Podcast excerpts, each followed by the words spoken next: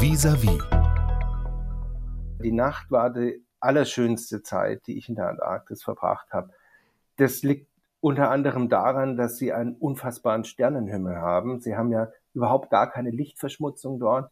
Deswegen können sie wirklich kreisrund von Horizont zu Horizont den Himmel sehen. Sie haben eine Milchstraße, die in einem großen Bogen äh, über ihnen rotiert. Das ist einfach Wahnsinn. Es gibt Polarlichter.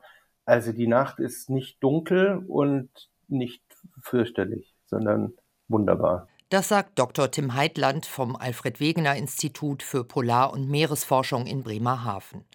Ein bekennender Liebhaber der Polarnacht. Das sind die Wochen, in denen die Sonne gar nicht mehr aufgeht und die Temperaturen bis zu 50 Grad minus werden.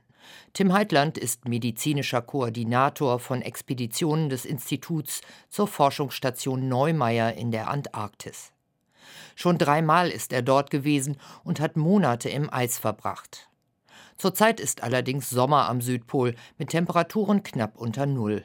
Also das, was wir hier in Deutschland Winter nennen. Für Tim Heitland ist das keine wirkliche Kälte. Ich habe ihn kurz vor einem weiteren Antarktis-Einsatz in Bremerhaven erreicht und mit ihm sprechen können. Zunächst habe ich ihn gefragt, ob er sich sehr nach der echten polaren Winterkälte sehnt. Ja, kann ich mit einem eindeutigen Ja beantworten. Ähm, ich liebe die Kälte und ähm, ich liebe die Antarktis und sehne mich durchaus dorthin. Was lieben Sie denn an dieser Kälte? Das lässt sich gar nicht mit einem einfachen Satz beantworten. Ich ähm, finde es einfach ein einzigartiges Gefühl und Sie haben es ja gesagt, hier kennt man das gar nicht mehr so richtig. Es ist so ein, ein Eintauchen wie in ein anderes Medium, wenn man von, von so richtig kalter Luft umgeben ist. Und das finde ich auf vielen Ebenen spannend und irgendwie auch schön. Ja, ähm, das ist eine Herausforderung zum einen es lässt einen lebendig fühlen. Ähm, es gibt einem das Gefühl von Geborgenheit, wenn man der Kälte wieder entkommen kann. Das sind ganz viele Faktoren, die mich daran begeistern. Welche Temperaturen haben Sie in der Antarktis erlebt? Ich habe in der Antarktis fast zwei Jahre verbracht und ähm, das Kälteste waren so mit Windchill eingerechnet unter minus 50 Grad in der oh, Zeit. Wie, wie fühlt sich das an? Kann man schwer beschreiben ich habe diese extrem kalte Luft fast so wie, wie, wie Öl wahrgenommen. Ich finde, die kriegt so eine Viskosität. Also wenn Sie die einatmen, merken Sie das richtig, dass, dass man das jetzt eben ja in den Körper aufnimmt. Ansonsten fühlt sich natürlich einfach kalt an. Ja, aber das ist doch sicher ein Schock oder ist das eher so euphorisierend? Ja, also es ist ja auch ein Gewöhnungsvorgang, der da abläuft. Ähm, wenn man ankommt, ist dort, dort, wo ich war und dort, wo die, die Forschungsstation vom Alfred Wegener Institut, die Neumeier Station steht, ist es in den Sommermonaten, also dem hiesigen Winter, ist ja dann im Süden der Sommer, ist es dort relativ ähm, warm mit auch mal sowas wie um die 0 Grad, minus 1, 2, 5 Grad. Und dann gewöhnt man sich da sukzessive langsam an diese ganz niedrigen Temperaturen. Und von daher würde ich nicht sagen, dass es ein Schock ist. Aber es ist natürlich schon mitunter heftig, wenn sie rausgehen und dann schlägt einem da dieses Brett an Kälte in, ins Gesicht. Ähm, das ist ja auch dann dieses Hin und Her zwischen unglaublicher Kälte und wenn Sie in die Station zurückkehren, dann eine ziemliche Wärme. Sie sind ja nun Arzt. Was, was macht das mit dem Körper? Naja, einen gewissen Stress übt es schon aus auf den Körper. Kälte ist ähm, so, dass sie die, die Schleimhäute reizen kann. Zudem kommt, dass die Durchblutung in den Schleimhäuten nach unten geregelt wird durch so kalte Außentemperaturen. Und wo wenig Blut ist, sind auch wenig Abwehrzellen. Das ist so multifaktoriell. Also das ist mal so das eine, was die Kälte mit dem Körper macht. Zum anderen belebt sie aber natürlich auch. Es werden Hormone ausgeschüttet, Endorphine, äh, Adrenalin, solche Dinge. Das, das vegetative Nervensystem wird angeschmissen, der Sympathikus. Das ist also das, was uns so zur, zur Fluchtreaktion als, als Tier in Anführungsstrichen befähigt nimmt zu und, und das lässt einen natürlich dann auch unheimlich lebendig fühlen. Sie sind dann ja aber auch sehr dick eingepackt, wenn Sie nach draußen gehen. Äh, da guckt dann sowieso nichts raus vom Körper, oder? Ja, da, da sollte tunlichst nicht rausgucken, das stimmt. Wir ziehen uns nach dem Zwiebelschalenprinzip an. Das ist, denke ich mal, ja ein alter Hut, weiß man. dass man sich in mehreren Schichten anzieht.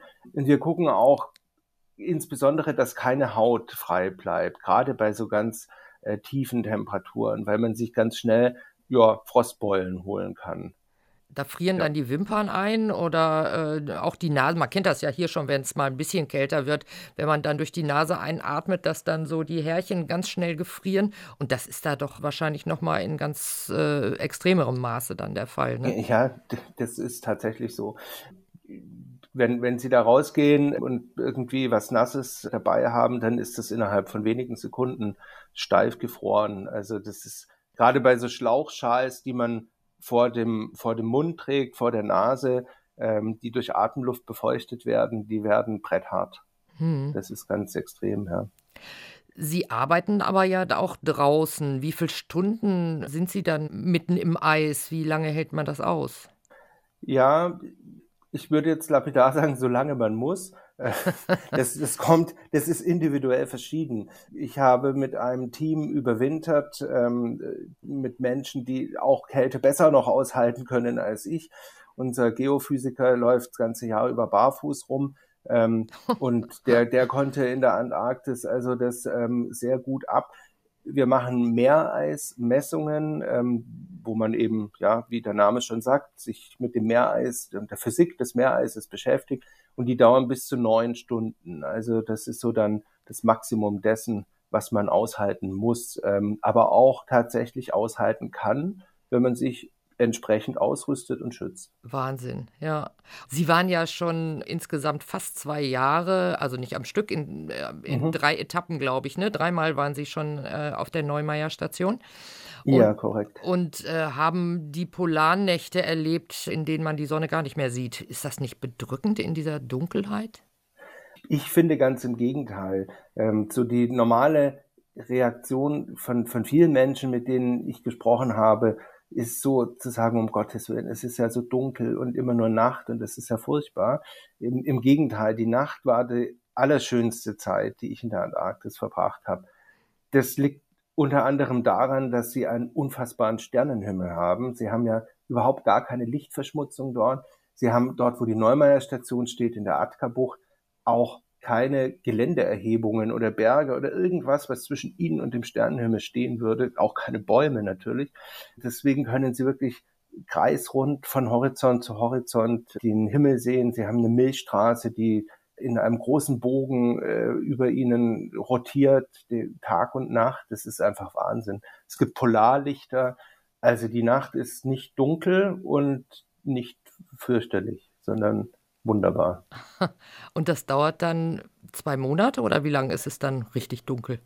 Genau, an der Neumeier Station, die ist bei 70 Grad Süd gelegen, dauert die Nacht acht Wochen, wobei man sagen muss, dass in diesen acht Wochen die Sonne es eben nicht mehr über den Horizont schafft. Das heißt aber auch nicht, dass es dann irgendwer einen Schalter umlegt und es wird ähm, stockdunkel und pechschwarz, sondern es heißt, dass gerade am Anfang die Sonne es eben gerade so nicht mehr über den Horizont schafft. Sie ist aber knapp drunter und das bedeutet, dass sie ganz viele Stunden am Tag von so wahnsinnig schönen Sonnenauf- und Untergangsstimmungen haben. Und da haben sie wahnsinnig viel Farben, Orangetöne, rosa, Aprikot. Man lernt viele Farben zu beschreiben weil man wenige hat, ja. und, ähm, und kann das wirklich genießen. Das ist eine ganz tolle Lichtstimmung, die Sie da viele Wochen im Jahr haben. Ja, man merkt, wie begeistert Sie sind. Wie sind Sie eigentlich darauf gekommen? Sie haben ja erstmal, sind erstmal Mediziner geworden. Und wie kommt man dann darauf, sich in die Richtung zu orientieren? Das hatte viele Gründe. Zum einen haben mich Gegenden, die, die so etwas sparsam möbliert sind, sage ich mal, wie die Antarktis oder Wüsten oder, oder eben so extreme Bereiche immer schon fasziniert und gereizt. Das wäre aber zu kurz gegriffen. Mich interessiert das auch inhaltlich. Ähm, wir, wir, wir sind ja keine Spaßveranstaltung, sondern wir haben ja einen Auftrag. Und ich finde die Forschung, die dort getrieben wird, wahnsinnig wichtig. Es geht ja dort um Klimathemen und um Beobachtungen von Dingen, die eben nur von wenigen Menschen beobachtet werden, aber für viele Menschen einen, einen großen Einfluss haben. Und außerdem ist es auch ganz schön zu sehen, was man mit dem, was man gelernt hat, alles machen kann im Leben. Und ähm, als Teil von so einem Team arbeiten zu können, ist eine Riesenbereicherung. Ich spreche mit Dr. Tim Heitland vom Alfred Wegener Institut, der selbst schon dreimal auf der Forschungsstation Neumeier 3 in der Antarktis war. Und als medizinischer Koordinator ist er unter anderem für die Ausbildung der Überwinterungsteams zuständig. Herr Heitmann, was bringen Sie denn diesen Kolleginnen und Kollegen bei? Oh, gute Frage. Ich hoffe einiges. Wir haben eine viermonatige Vorbereitungsphase für die Überwinterung, die ganz, ganz viele Ausbildungsinhalte hat. Zum einen Dinge, die für das ganze Team sind, Teambuilding-Maßnahmen auch, aber auch Fertigkeiten vermitteln, die das Team als Ganzes braucht, wie zum Beispiel Brandbekämpfung, Bergrettungstechniken und so weiter. Und wir haben dann noch eine ganze Reihe Ausbildungsinhalte, die die Menschen individuell für ihre Position dann benötigen. Weiß nicht, die, die Ärztin oder der Arzt zum Beispiel geht in eine Zahnarztpraxis hier vor Ort und, und, und lernt, wie man Zähne behandelt, so Dinge.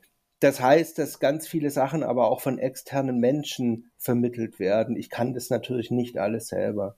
Was ich allerdings mache, ist, ja, die Menschen begleiten, gucken, dass sie diese Ausbildung bekommen, meine Erfahrung weitergeben. Und ich versuche auch immer, diesen Teamgedanken in den Vordergrund zu stellen und den Menschen präsent zu machen und zu halten, weil das Ganze echt eine Teamveranstaltung ist. Auch bei der Kälte, um, über die wir uns da unterhalten, hilft es, ja, Wärme vom Team zu bekommen. Hm. Wie groß ist das Team? Wie viele sind dann da auf der Station normalerweise? Normalerweise sind es neun Personen. Wir haben aber auch immer mal Jahre, wo zum Beispiel zehn Menschen überwintern. Jetzt äh, wird das neue Team, die werden zum Beispiel zu zehn sein. Und wie sieht diese Station aus? Also ich habe Fotos gesehen, das ist wie so ein großer Kasten auf Stelzen, sage ich mal so ganz naiv. Ja. ja, so ist es. Also ist ja die Neumeier 3 Station. Die ersten beiden Neumeier Stationen hätten sie auf Fotos nicht sehen können. Das waren nämlich Röhren, die im, im Eis eingegraben waren. ähm, ja, das hat natürlich Vorteile. Sie sind relativ windgeschützt dadurch. Sie sind einigermaßen gut isoliert. Es hat aber auch Nachteile, nämlich dass sie einen Schneezutrag von ein bis zwei Metern im Jahr haben. Und da können Sie sich vorstellen, dass dann eben nach zehn Jahren irgendwas zwischen 10 und 20 Meter Schnee über ihnen waren. Da musste man die Treppenhäuser immer verlängern. Irgendwann war der Druck so hoch, dass die Röhren eingequetscht wurden. Boah, ja. Da darf man auch keine Klaustrophobie haben, ne? Ja, das sollte man nicht. Diese Röhren hatten einen ordentlichen Durchmesser von vielen Metern. Also so eng war es nicht. Stand auch mal in einer drin. Aber das muss man natürlich mögen. Äh, ist ja sicher auch nicht nach jedermanns oder jeder Frau's Geschmack, U-Boot zu fahren oder ähnliches. Die Neumeier 3 Station, auf der ich dann letztendlich immer war und auch überwintert habe, die steht auf Stelzen. Und das ist auch so das technische, äh, ja, Prunkstück dieser Station. Diese Stelzen sind nämlich hydraulisch und können die Station hochfahren. Und das ist sagen wir mal, der Kunstgriff, der erlaubt, dass diese Station nicht im Schnee versinkt. Die hat ähm, 18 Stück von diesen Stelzen und die können sie paarweise hochfahren, wie wenn irgendjemand seine Beinchen anhebt, der mehr als zwei hat, sonst würde er umfallen. Und dann hängen diese zwei Füße in der Luft und dann können sie da mit einer Schneefräse Eis drunter fräsen von einer ganz definierten Körnung. Und dieses Eis ist dann so stabil wie Beton. Und dann stellt die Station ihre 18 Füßchen auf das Eis, steht in der Hocke und kann dann aufstehen. Und dadurch fahren sie die Station nach oben. Und dadurch ist diese Station jetzt schon seit vielen Jahren eben nicht eingesunken. Oh. Und das sind dann ähm, mehrere Etagen, in denen dann eben die Schlaf- und Wohnräume und Labore und so untergebracht sind. Ja, ich sage immer, es ist relativ schwierig, diese Station zu beschreiben, obwohl sie gar nicht so kompliziert ist. sie haben eigentlich wie ein großes Metallregal und in diesem Regal stehen Container, so wie man sie kennt, so Überseekontainer und ähm, die allerdings ausgebaut sind und wohnlich sind. Ähm, und diese Container bieten dann eben Lebensraum, Arbeitsraum. Wir haben ja da auch Werkstätten, Labore und so weiter. Und ähm, die Hülle ist das, was man auf Fotos außen sieht, ist Teil des Klimakonzepts. Sie haben da einen Luftraum zwischen den Containern im Inneren und der Außenhülle. Und das isoliert wahnsinnig gut und hält alles sehr warm. Mhm. Und äh, rundrum äh, ist die Station in der Nähe der Küste, also ist da irgendwo Wasser oder wie sieht es da rundrum aus? Die Station steht auf dem Schelfeis. Das Schelfeis ist der Teil vom Gletscher, der den Kontinent verlassen hat. Sie müssen sich vorstellen, die Antarktis ist ja eisbedeckt mit einem Eispanzer, der also mehrere tausend Meter teilweise stark ist. Ähm, und dieses Eis fließt herunter, gerade in der Ostantarktis haben sie riesen Höhen, auch über 3000 Meter Höhe vom Land und da, da fließt dieser Eispanzer runter. Und dort, wo er das Land verlässt und auf dem Meer aufschwimmt, wie so ein Blatt von der Seerose, nennt man dieses Eis dann Schelfeis. Und auf diesem Schelf steht die Neumeier Station. Das heißt, dass sie, wenn sie ein Loch bohren würden unter der Station, irgendwann Meerwasser hätten. Also wir sind nicht nur von Wasser seitlich umgeben, sondern auch unter uns haben wir Wasser. Und dann haben wir dort die Atka-Bucht, die heißt so. Das ist ähm, ein, ja, eine, eine Einbuchtung in diesem Schelfeis und die ist Luftlinie drei Kilometer weit weg von der Station. Und das gehört auch zu dem Bewegungsradius für Ihre Proben, die Sie nehmen und Forschungen. Genau, wir haben, ich habe vorher diese Meereismessungen erwähnt. Das Meereis wiederum ist eben nicht das Schelfeis. Wir stehen auf dem Schelfeis. Schelfeis ist das, was Eisberge bildet. Das heißt, dieses Schelfeis bricht immer mal auch ab, Teile davon. Ähm, das ist so, wenn man so immer sagt, der Gletscher kalbt, ja, dann bricht eben von diesem Gletscher ein Teil ab und es schwimmt weg. Und dann, das kennt man ja so mit diesem ein Zehntel, neun Zehntel unter der Wasseroberfläche. Dieses Schelfeis ist ungefähr 200 Meter stark, 150 bis 200 Meter stark. Und da ragt dann also ein Eisberg raus, der bei uns irgendwas zwischen 10 und 15 Meter Höhe über dem Wasser hat. Und wenn wir von dem Schäfereis runterfahren, das kann man, weil da so Rampen aus Schnee angeweht werden, dann kommen sie aus Meereis runter. Und dieses Meereis, das ist eben, wenn das Meer im Winter zufriert, weil die Temperaturen so, so niedrig sind, das hat dann dort ungefähr zwei Meter Stärke. Und auf dem Meereis fahren wir bei den Meereismessungen also bis zu 25 Kilometer weit weg. Hat sich eigentlich in den Jahren, seit Sie zum ersten Mal dort waren, das Klima spürlich verändert? Also sind die Temperaturen milder oder vielleicht auch extremer geworden? Können Sie das spüren oder messen? Man kann es messen, das ja. Spüren kann man es nicht. Es ist so, dass ausgerechnet dort, wo wir sind, es nicht wärmer geworden ist. Aber da muss man dann immer mit ganz großen Ausrufezeichen dazu sagen, das heißt überhaupt nicht, dass es keinen Klimawandel gibt und es wird in der Antarktis wärmer. Es wird vor allem in der Westantarktis, in diesem Bereich der antarktischen Halbinsel, enorm wärmer. Ausgerechnet an der Neumeier Station ist es momentan stabil. Das kann aber viele Gründe haben. Und ähm, den Wissenschaftlern biegen sich sicher die Zehennägel hoch, wenn sie so einen Arzt wie mich darüber schwadronieren hören. Ähm, denn da überlasse ich lieber denen das Feld, das zu begründen, warum das vor Ort so ist. Um es anders zu sagen, in der Antarktis ändert sich das Klima leider auch, vor allem in der Westantarktis. Dort, wo Neumeier steht, äh, sind die Temperaturen einigermaßen stabil. Wie sieht denn eigentlich ein normaler Arbeitsalltag für Sie dort auf der Station aus?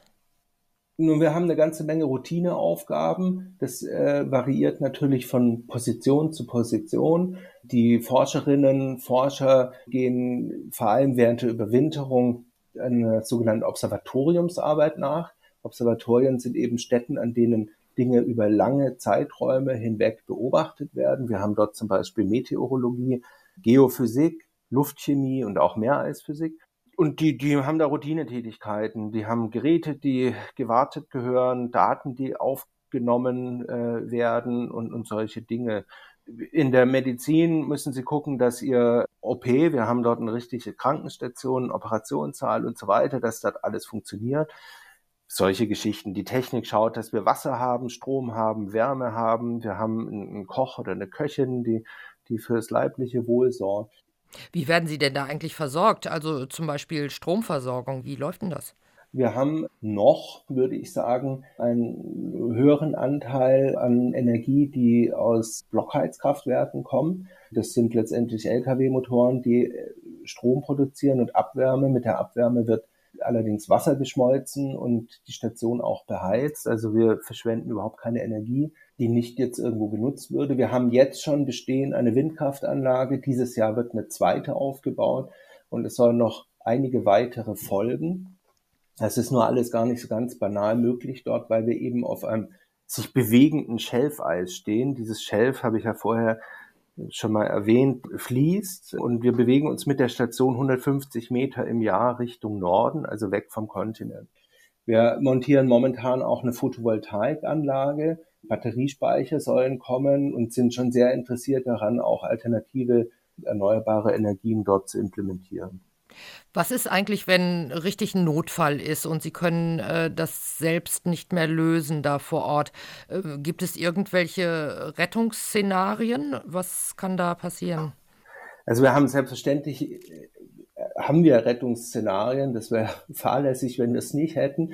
Allerdings sind die mitunter ernüchternd. Gerade während der Phase der Überwinterung ist da neun Monate eigentlich Klappe zu. Gott sei Dank nicht Affe tot, sondern nur Klappe zu.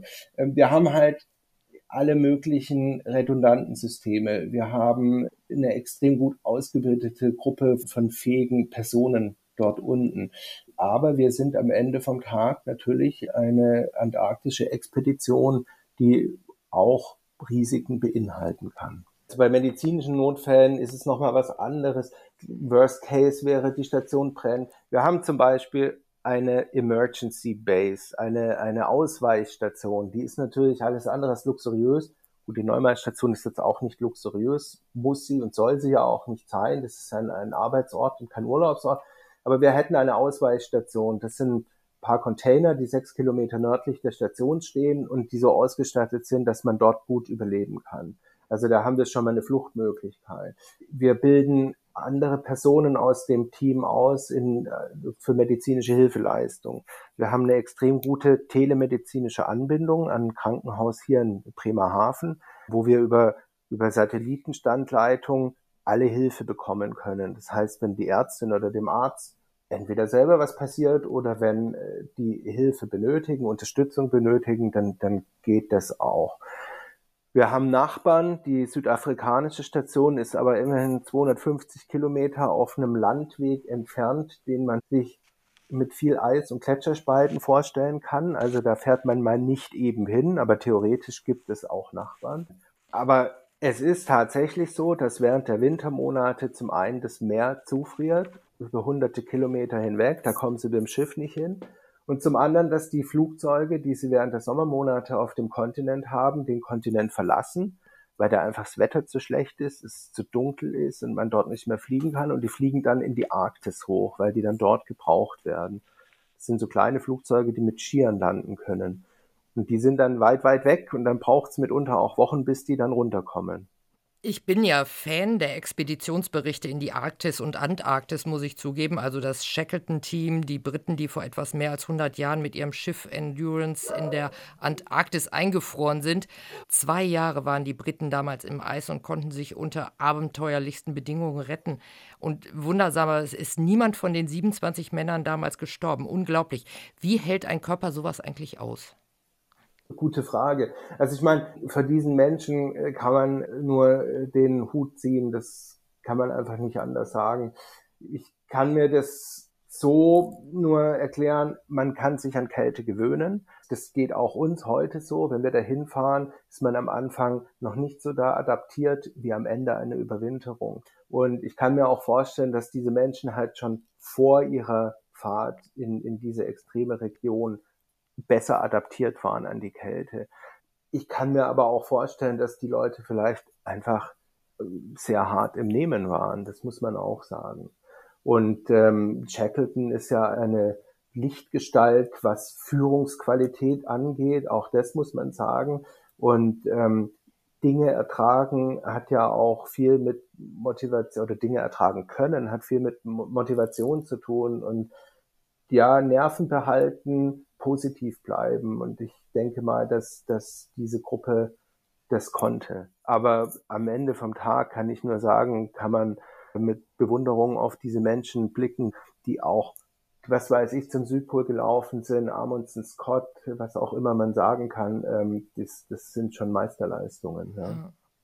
Für Sie geht es auch bald wieder los. Sie fahren jetzt demnächst wieder zur Forschungsstation. Ne? Wie lange? Ich fahre Ende Januar hin für fünf Wochen. Und freuen Sie sich? Ja, total. Auf alle Fälle. Tim Heitland, Polarmediziner am Alfred Wegener Institut Bremerhaven. Ich habe mit ihm über Polarnächte, Schelfeis und die Faszination antarktischer Kälte gesprochen. RBB 24 Inforadio vom Rundfunk Berlin-Brandenburg.